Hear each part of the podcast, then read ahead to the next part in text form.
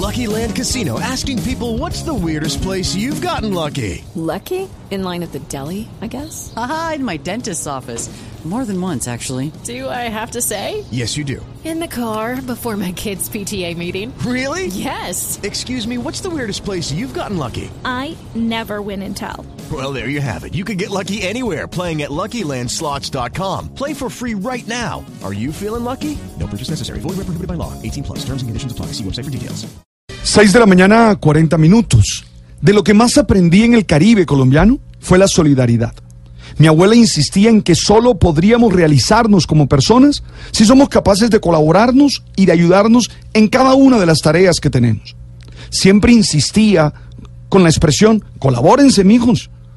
Lamentablemente, cada vez más los humanos hemos decidido construir la vida siendo indiferentes a los intereses de los otros.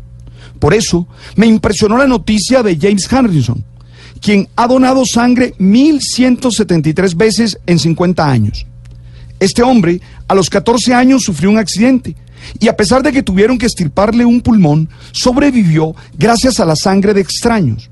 Pero además desarrolló un anticuerpo con el que se fabrica la vacuna anti-D, que combate ciertos problemas sanguíneos en madres embarazadas que ponen en peligro la vida de sus fetos.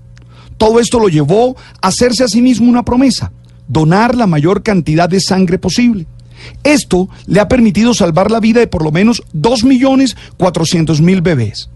Creo que esta noticia es una invitación a la solidaridad. Esto es, a entender que todos nos necesitamos desde nuestra autonomía para ayudarnos y salir adelante en las tareas diarias. La solidaridad es una de las bases de nuestra evolución y lo que es más importante, de nuestra supervivencia. La mayoría de nosotros, sin haber recibido o dado solidaridad de alguna persona, seguro no estaríamos aquí.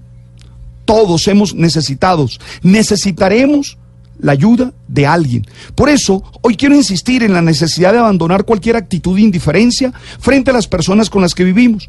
De hecho, lo contrario al amor es la indiferencia. Te doy un beneficio.